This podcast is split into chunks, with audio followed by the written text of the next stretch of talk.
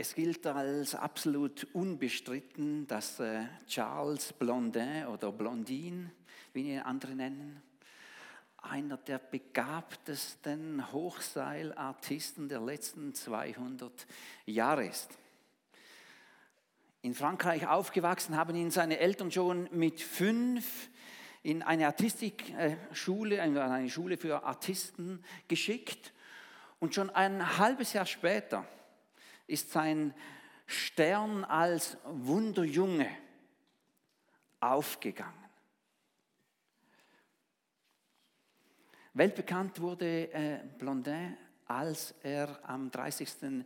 Juni äh, 1859 als erster Mensch bei den Niagara-Fällen, also die Niagara-Fälle überquert hat. Und er hat dafür ein Seil auf 50 Metern Höhe spannen lassen das 340 Meter lang war. Und die Leute haben staunend zugeschaut. So etwas hat man als unmöglich betrachtet. Bis zu diesem einen Tag. Und später hat äh, Blondin das äh, immer wieder wiederholt und hat immer neue äh, theatralische Show-Einlagen gemacht. Er ist mit verbundenen Augen über die Niagara-Fälle gelaufen. Er ist mit Stelzen auf diesem Seil über den Niagara-Fall gelaufen. Er ist mit einer Schubkarre über die Niagara-Fälle gelaufen und, und einmal, das finde ich persönlich fast am beeindruckendsten, äh, hat er mitten auf diesem Seil ein Omelett gekocht äh, und hat es äh, gegessen. Und, und, ja, er hatte, auch, er hatte auch Glück in seinem Leben. Einmal in Irland ist ein Seil, was auch auf 50 Metern Höhe gespannt war, gerissen und ist vollkommen unverletzt äh, geblieben. Das war Charles Blondin. Vieles rund um die Seilkünste von Charles Blondin äh, ist gesichert. Das weiß man mit Sicherheit, wie das passiert ist. Und natürlich hat es auch viele Anekdoten rund um seine Seilkünste gegeben. Einmal soll, ihn, äh, soll ihm ein Mann gesagt haben, sie wären bestimmt ja auch in der Lage, jemanden in diese Schubkarre reinzunehmen und so über die Niagara-Fälle äh, zu tänzeln. Und Blondin hat gesagt, äh, das wäre auf jeden Fall kein Problem. Möchten Sie gleich einsteigen? Und man sagt sich, äh, dass dieser Mann äh, sich dankend verabschiedet hätte. Und das bringt uns zum Kernpunkt der heutigen Predigt. Noch nie war es so einfach von großen Wundertaten Gottes zu hören und sich darüber zu informieren, was heute auch geschieht. Noch nie war es so einfach. Und es ist beeindruckend, was Gott durch die Kraft seines Heiligen Geistes tut, auch heute, auch hier. Und es ist absolut faszinierend, wie Gott einzelne Menschen und einzelne Gemeinden, die bereit sind, sich ihm ganz hinzugeben, wie durch solche Menschen und Gemeinden Wunder wirkt, auch in unserer Zeit. Es geschehen erstaunliche Dinge. Und äh, schau mal bei YouTube rein, da wirst du jede Menge Material finden. Und natürlich Natürlich gibt es auch unter diesem Material einige Dinge, die vielleicht eher in den Bereich der Anekdoten gehören. Manchmal lohnt es sich nachzufragen. Ich mache das manchmal, wenn mir Leute etwas Erstaunliches erzählen. Ich frage, äh, wo ist das geschehen? Wann ist das geschehen? Und kennst du die Person oder die Quelle, die diesen Bericht erzählt? Manchmal lohnt sich das, einfach so nachzufragen. Das alles ist aber nicht der entscheidende Punkt. Der entscheidende Punkt ist das, was dort geschieht, wo das Evangelium und der Anspruch des Evangeliums von Jesus auf dich und auf mich trifft. Um im Bild von Blondin zu bleiben. Was geschieht dann, wenn Jesus dir sagt, kommst du mit mit mir? Auf Seil. Was geschieht dann? Weißt du, Gott ist nicht an Zuschauern interessiert. Er fragt sich, wo sind die Männer und Frauen, die sich von mir aufs Seil rufen lassen? Menschen sind ständig an irgendwelchen Zahlen interessiert. Gerade vorgestern hat mich wieder mal jemand gefragt, äh, wie groß ist eigentlich die Chile, wo du da Pfarrer bist? Und jedes Mal, wenn mir diese Frage gestellt wird, komme ich in ein Dilemma. Was soll ich dann jetzt sagen? Habe extra noch nachgeschaut. Äh, aktuell sind äh, 808 Adressen hinterlegt aus dem Adressprogramm. Wenn du nach den Gottesdienstbesuchern fragst, äh, dann sind wir im Sommer vielleicht manchmal nur 100 Leute da und manchmal sind auch 200 Leute da. Wenn du das an den Mitarbeitern festmachen willst, dann sind das vermutlich irgendwie zwischen 120 und 140 ehrenamtliche Mitarbeitern. Das alles mag für Menschen interessant sein. Aber Gott interessiert das nicht. Gott fragt sich, wo sind die Männer und Frauen, die bereit sind, mit mir auf Seil hinauszukommen? Wir haben mindestens in unserem Teil der Welt ja eine sehr äh, merkwürdige Art und Weise, wie man Christen zählt. Gell? Fragst du auf dem Steueramt nach, ist entscheidend für das Christsein, ob du dich zu einer christlichen Konfession dazu zählst und natürlich auch die Steuern zahlst. Fragst du Menschen, die dem Glauben vielleicht eher kritisch gegenüberstehen, dann sind Christen diejenigen, die feste Standpunkte und Überzeugungen haben. Und dann läuft die Diskussion meistens um eine Diskussion rund um Werte oder um irgendwelche ethische Themen hinaus. Wenn du in die Bibel hineinschaust, dann sind Christen vor allem Menschen, die in einem Prozess drinstehen. Und ich will das mit aller Vorsicht, aber auch mit aller Deutlichkeit gesagt haben. Christen sind nicht einfach Menschen, die sich irgendwo einmal an einem bestimmten Tag bekehrt haben. Das hoffentlich auch. Christen sind vor allem Menschen, die in einem Prozess drinstehen. Werdet verwandelt durch die Erneuerung eures Denkens, steht in Römer 12, Vers 2. Und wow, das ist ein Prozess, der hier beschrieben wird. Oder der einleitende Satz zur Waffenrüstung, dieser bekannte Text aus äh, Epheser 6, Werdet stark im Herrn und in der Kraft seiner Stärke. Werdet stark steht dort. Und wenn in deiner Bibel steht, in deutscher Übersetzung, seid stark, dann korrigier das endlich mal. Äh, werdet stark. Das steht dort im griechischen Grundtext. Ein Prozess.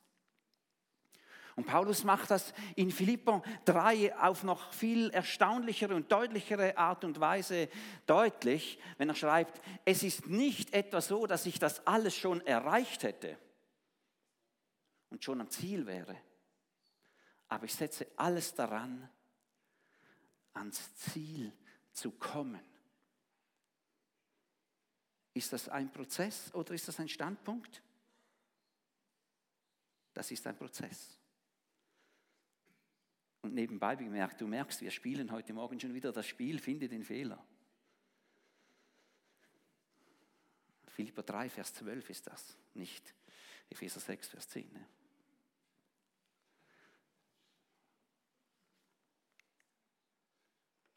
Ich bin überzeugt, dass wir als Nachfolgerinnen und Nachfolger von Jesus immer wieder Grenzen oder eben Linien innere Grenzen, innere Linien überschreiten müssen, wenn wir in dieser Beziehung mit Jesus vorankommen möchten. Und alles fängt damit an, dass ich mich entscheide, mich auf einen Prozess, auf einen Weg, auf eine Beziehung mit Jesus einzulassen. Und einige von uns haben diesen Prozess vielleicht an einem Alpha-Life-Kurs gestartet, wovon wir vorhin geredet haben. Wenn du die erste Linie überschreitest, dann glaubst du genug an Jesus und an die Kraft des Evangeliums, um dich ein Stück weit auf Jesus einzulassen und von seinem Segen zu profitieren. Das ist die erste Linie.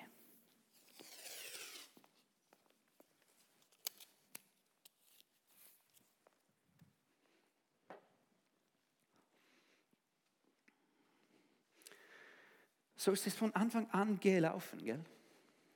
Menschen sind über diese erste Linie gegangen. Jesus war dauernd umlagert mit Leuten, die einfach gesund werden wollten. Die wollten davon profitieren, dass Jesus gerade da ist. Hauptsache gesund, das ist offensichtlich vor 2000 Jahren schon ein geflügeltes Wort gesehen. Hauptsache gesund. Andere sind Jesus nachgelaufen, buchstäblich nachgelaufen, weil er so inspirierend geredet hat. Wenn Jesus geredet hat, dann war da eine, eine Kraft, dann war da ein Prickeln, dann, dann war da eine Faszination. Man hat sich inspiriert und lebendig gefühlt nach so einer Rede von Jesus. Das alles sind Dinge dieser ersten Linie. Andere sind Jesus nachgelaufen, weil ihnen die Gemeinschaft rund um Jesus emotional einfach gut getan hat.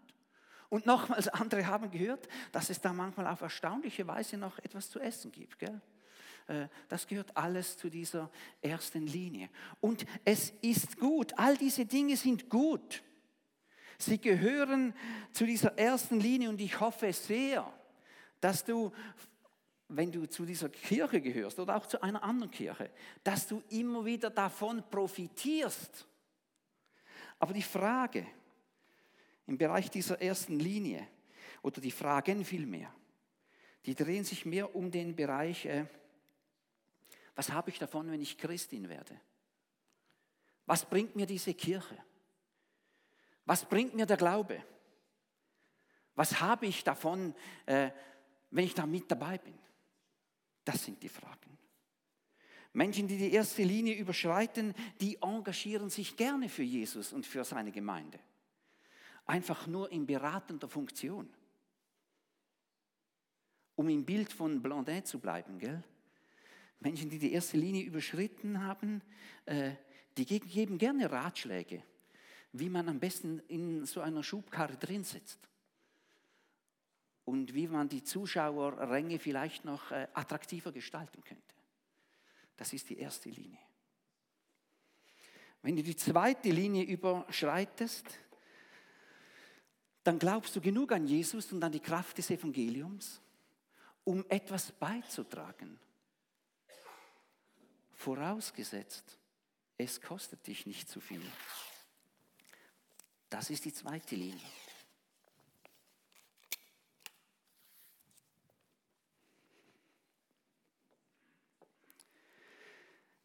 Menschen, die die zweite Linie überschreiten, die sind nicht nur bei Jesus oder bei der Kirche, weil sie davon profitieren möchten, sondern die sind durchaus bereit, etwas zu geben. Hauptsache, es bleibt im vernünftigen Rahmen, was ich da investieren soll oder darf oder wie auch immer. Wenn ich es richtig sehe, sind viele Christen bereit, im Verlaufe ihrer Reise mit Jesus über diese zweite Linie hinauszugehen. Sie sind bereit, nicht nur zu profitieren, sondern sich auch zu investieren, etwas zurückzugeben. Hauptsache eben, es bleibt im vertretbaren Rahmen. Hauptsache, ich kann in etwa so bleiben, wie ich bin. Hauptsache, es nimmt nicht einen zu großen Einfluss auf meine Lebensgestaltung oder gar auf meinen Tagesablauf. Und Hauptsache, es fängt nicht plötzlich ein Prozess an, der an meinem Charakter arbeitet. Hauptsache das nicht. Aber ja, ich investiere gerne etwas, um wieder im Bild von Blondin zu bleiben. Menschen, die die zweite Linie überschritten haben, sind durchaus bereit, sich an einem Sponsoring für ein neues Seil äh, zu beteiligen oder die Zuschauer zu verpflegen, die da mit dabei sind.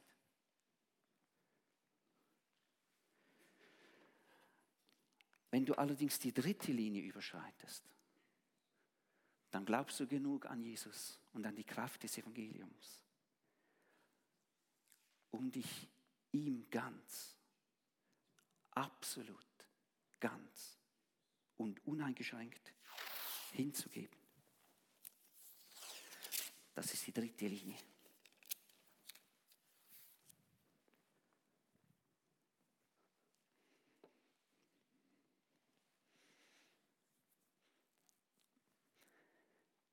Es ist einfach, über diese dritte Linie zu reden.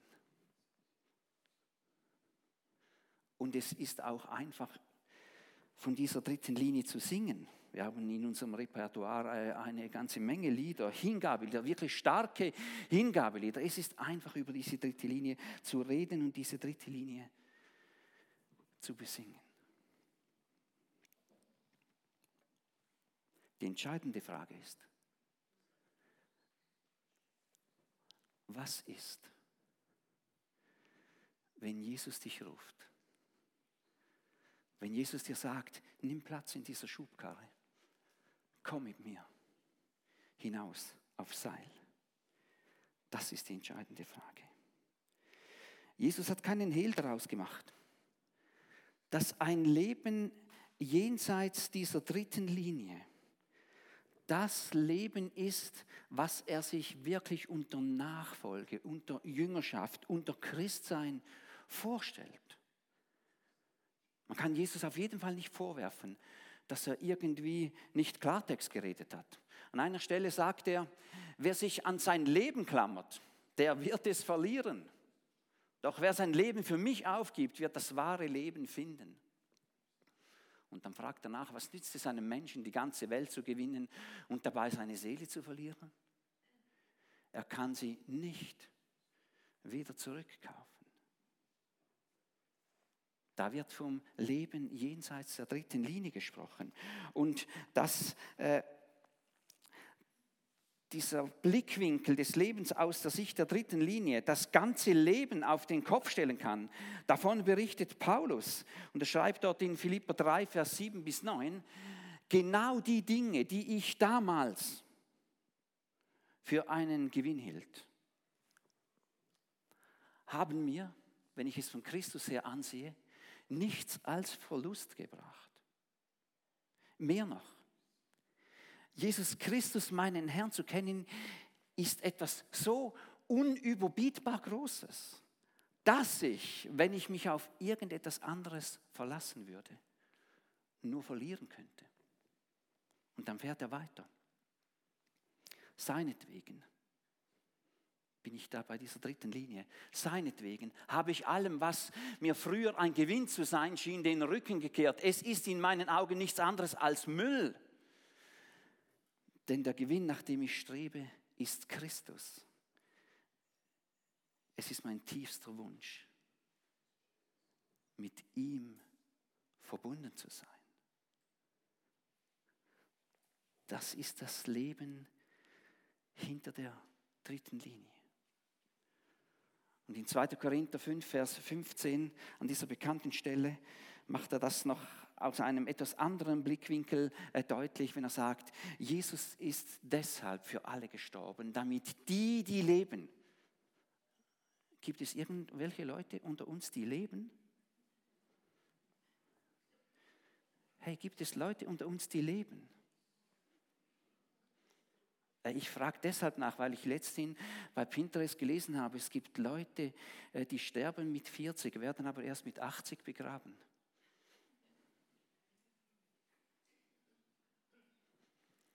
Er ist deshalb für alle gestorben, damit die, die leben, nicht mehr für sich selbst leben. Das ist dieses Leben hinter der dritten Linie, sondern für den, der für sie gestorben und erweckt worden ist.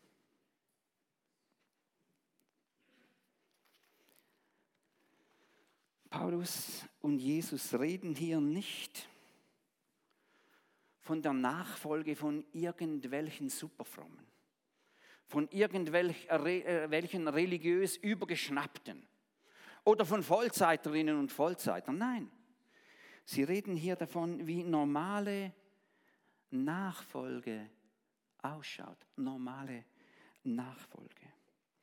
Mir scheint, dass wir gerade in unserem Breitengraden im Zusammenhang mit dem Glauben Dinge als normal bezeichnen, die überhaupt nicht normal sind. Ich glaube, es ist gut, wenn wir miteinander neu definieren, was normal ist. Wahrscheinlich ist es gut, wenn wir das neue Normal, oder vielleicht ist es ja auch das uralte Normal, äh, einmal ganz neu definieren. Im neuen Visionstext, den du übrigens auf unserer Homepage findest äh, seit kurzer Zeit, haben wir das in einem Gebet formuliert. Und ein Teil dieses Textes möchte ich äh, jetzt lesen, dort wo es nämlich um Nachfolge geht. Dort haben wir aufnotiert als Gebet, dreieiniger Gott. Lass uns eine Kirche sein, in der Menschen, in der Menschen zu einem leidenschaftlichen und ehrlichen Glauben finden. Wir möchten erleben, wie Menschen zu hingegebenen und reifen Nachfolgern werden. Und wir haben das ganz bewusst als Gebet formuliert, weil wir uns bewusst sind, dass wir das ja nicht einfach machen können, dass wir nicht einfach aus eigenem Entschluss jenseits dieser dritten Linie stehen, dass das ein Prozess ist und dass wir darauf angewiesen sind, dass Gott uns zur Seite steht. Je länger ich mit Jesus unterwegs bin, desto deutlicher wird mir bewusst, dass ich nicht ein für alle Male über diese erste Linie oder über diese zweite Linie oder über diese dritte Linie schreite. Bei der dritten Linie wird es besonders herausfordernd. Und je länger, dass ich mit Jesus unterwegs bin, desto mehr merke ich, dass ich mich immer wieder dafür entscheiden muss, über diese dritte Linie zu schreiten. Immer wieder. Ständig bin ich von Dingen und von Menschen umgeben, die mich in den Bereich der zweiten Linie zurückzerren wollen. Unser ganzes Gesellschaftsmodell und oft genug auch meine eigenen Gedanken sagen mir, Martin, übertreib es nicht. Bleib im Bereich dieser ersten beiden Linien. Das pralle Leben ist hier. Immer wieder ist da eine Stimme, die mich warnt und mir sagt, geh nicht über diese dritte Linie. Da hört der Spaß auf. Und ich weiß, es ist nicht die Stimme von Jesus.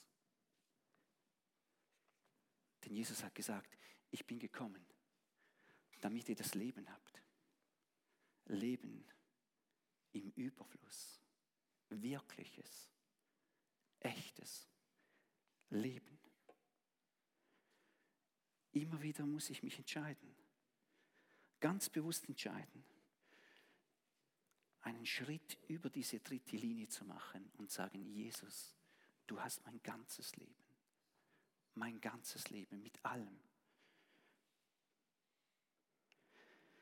Denke über diese dritte Linie nach. Verbünde dich mit Menschen, die auch immer wieder den Schritt über diese dritte Linie ganz bewusst machen wollen. Je und dann brauchen wir Menschen um uns herum, die uns sagen, du spinnst nicht. Meine Frau hilft mir an dieser Stelle oft. Ein guter Freund von mir, äh, äh, der sagt mir das oft und sagt, Martin, du spinnst nicht. Und ich brauche das. Und das wäre ja toll, wenn das ein geflügeltes Wort unter uns werden würde. Dann anzeigen, hey, du spinnst nicht. Hey Tanja, du spinnst nicht. Stefan, du spinnst nicht. Rainer, du spinnst nicht. Katja, du spinnst nicht. Hey, ich glaube, wir brauchen das. Dass es ab und zu jemand sagt, du spinnst nicht. Wir brauchen Menschen um uns herum, die uns manchmal helfen, bei dem normal zu bleiben, was Jesus als normal bezeichnet hat. Und manchmal brauchen wir auch Menschen, die uns liebevoll, aber bestimmt sagen, ich glaube, du lebst mit einer Glaubensbehinderung. Und vielleicht fragst du dich gerade, was ist eigentlich eine Glaubensbehinderung? Ja, eine Glaubensbehinderung ist all das, was sich daran hindert, über diese Linie zu gehen. Manche sind äh, an ihrem Beruf behindert, andere sind an ihrem Haus behindert, andere sind an ihren Beziehungen behindert. Da, lauf, da, da laufen jede Menge behinderte Christen rum. Am Glauben behindert. Nein, nein, Menschen mit Einschränkung, sagt man bei der SVA Zürich. Menschen mit Einschränkung.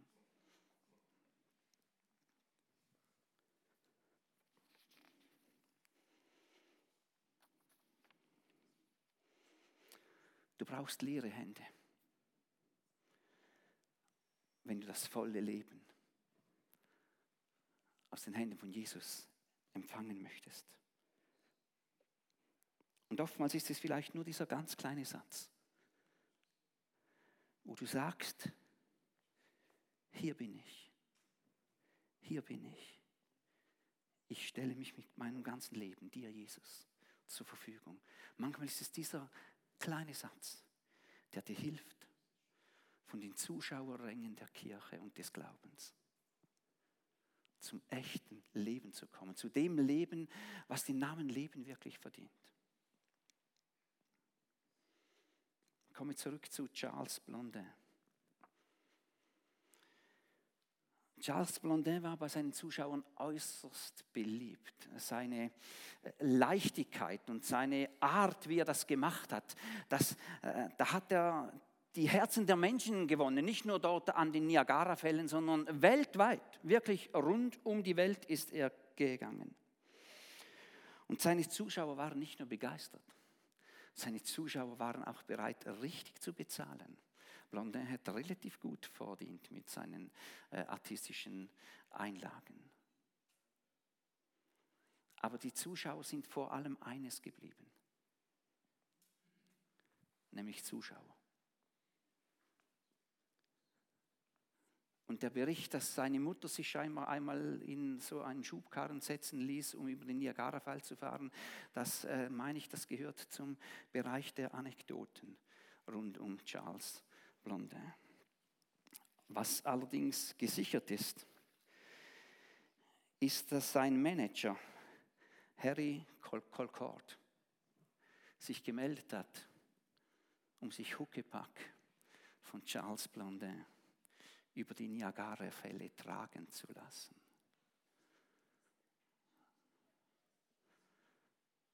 Colcord.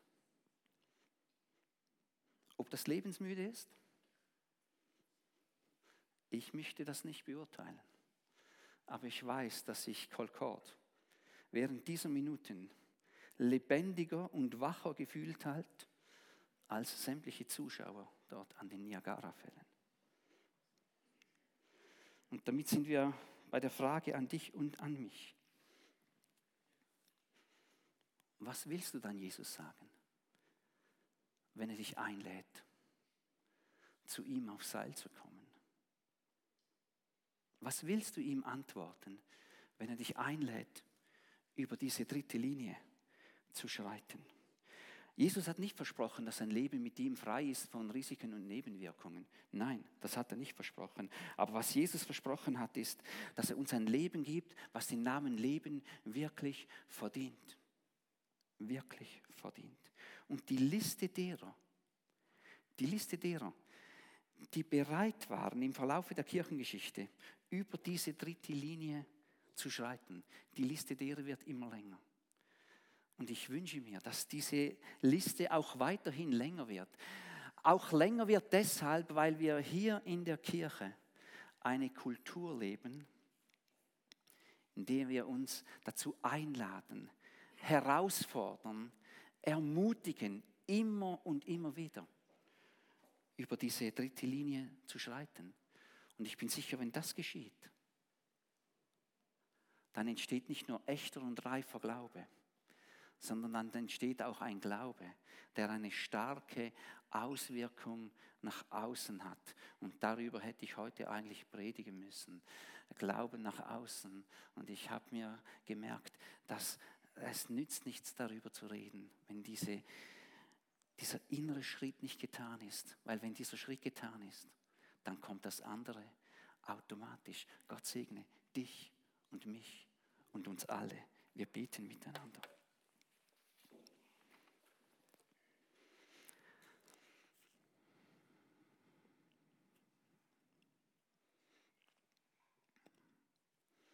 Du, Jesus, hast es selber vorgemacht, was es heißt, nicht nur über die erste, nicht nur über die zweite, sondern auch über die dritte Linie zu gehen.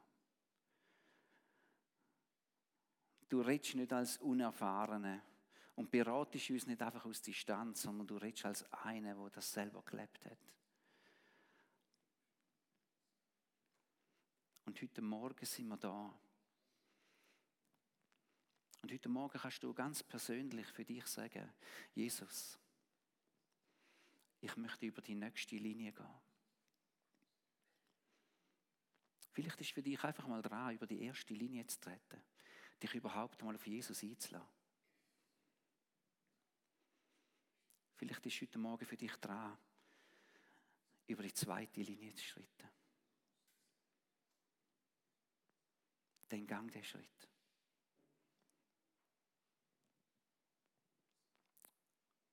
Und möglicherweise ist heute Morgen, ist Morgen dran, dass du den Schritt über die dritte Linie machst. Das erste Mal vielleicht. Vielleicht auch ganz neu. Das ist ein Jesus, der mit dir über die Linie schrittet. Ein Jesus, der dich möchte einführen möchte. Mit deines Leben, wo wirklich den Namen Leben verdient. Danke vielmals, himmlischer Gott, dass du uns an der Hand nimmst. Amen.